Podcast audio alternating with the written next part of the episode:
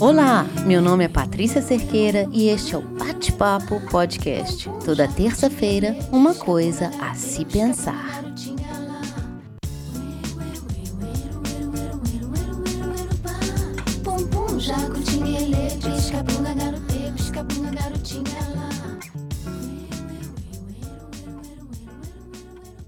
Outro dia, eu ouvi alguém falando que se tratasse as pessoas como ela mesma se trata, ela certamente não teria amigos.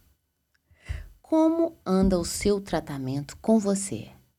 Quais palavras você usa para falar de si mesmo? Qual tipo de exigência você tem, de reclamação? Qual crítica severa? E como andam os elogios? As palminhas que você bate no fim de cada dia para você?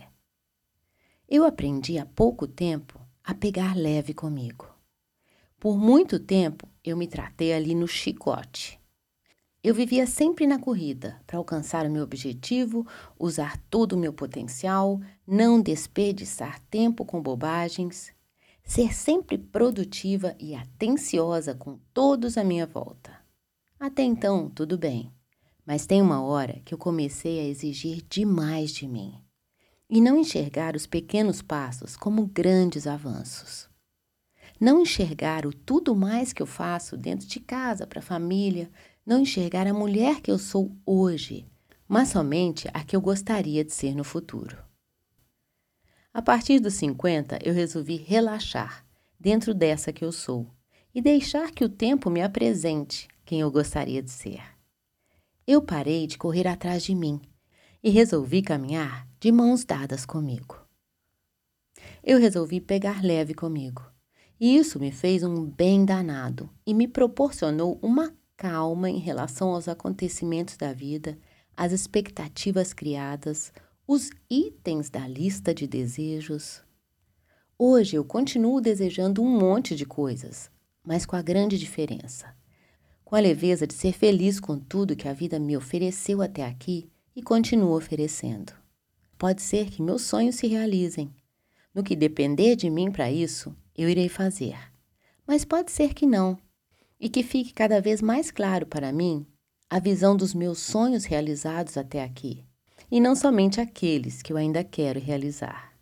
Eu comecei a dar valor para o lugar que eu cheguei, a minha trajetória, meu caminho, minha história, no lugar de sabe o quê? De me comparar de querer ser igual a fulana, ter o poder da ciclana, estar no lugar da beltrana, o que é um inferno na terra. O lugar do outro é o lugar do outro e não tem nada a ver com o nosso lugar. A gente perde muito tempo querendo o que a gente não tem. E nos piores casos é preciso algo se desestabilizar para colocarmos os pés no chão. Quando algo de muito grave acontece, damos valor a tudo que não damos o devido valor. A minha atenção é muitas vezes voltada para isso, para estar consciente do valor da vida agora. Não importa o tamanho dos meus sonhos. A felicidade e realização ligada ao futuro é uma armadilha que caímos todas as vezes que esquecemos de tudo que temos e do tanto que andamos até aqui. Antes eu queria ser escritora. Esse era o meu sonho. Hoje eu tenho dois livros publicados, O Adeus Preocupação e A Sorte de Viver, e estou trabalhando no terceiro. Só que teve um momento durante esse processo e depois de lançar o segundo livro que o meu sonho não era mais ser escritora.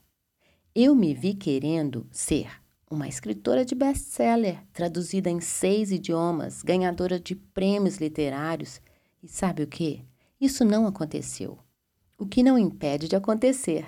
Mas o que eu quero dizer para mim mesma é se o meu sonho agora é ser maior do que eu sou, para isso eu tenho que crescer. E para crescer, a gente tem que plantar, cultivar, regar, até a chegada do momento certo de aflorar o que estava enraizado dentro da gente. Tudo tem o seu tempo. E quando eu digo seu, eu digo seu próprio tempo. No caminho para chegar aonde você quer, admire cada passo seu, antes de querer subir mais um degrau. Eu fiz e faço a minha parte, e é isso que eu vou continuar fazendo. Eu vivo o meu sonho de escrever, e não importa aonde isso irá me levar ou está me levando, é para lá que eu estou indo e é para lá que eu vou. Quando a felicidade vai de acordo com a nossa expectativa, quando temos somente um final feliz para a nossa história, a vida pode virar uma luta para manter essa única condição. E se não acontecer? Que luta foi essa que te impediu de viver a sua vida como ela é? Ontem fizemos um churrasco de tainha, que é o peixe aqui de Floripa, que garante a vida e o sustento de muita gente. Uma vez ao ano tem a pesca da tainha e compramos fresca, temperamos e colocamos na brasa.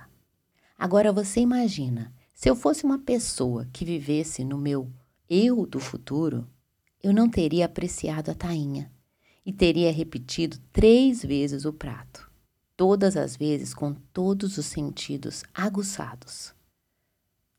A vida tem sabor e é preciso parar para sentir e viver o que está à nossa frente. Pegue leve com você. Não se esqueça de curtir o que tem para ser curtido, de viver o que tem para ser vivido. Pegue leve com seus sonhos. Não deixe que eles sejam responsáveis pela sua alegria de viver. A vida dos sonhos pode ser agora.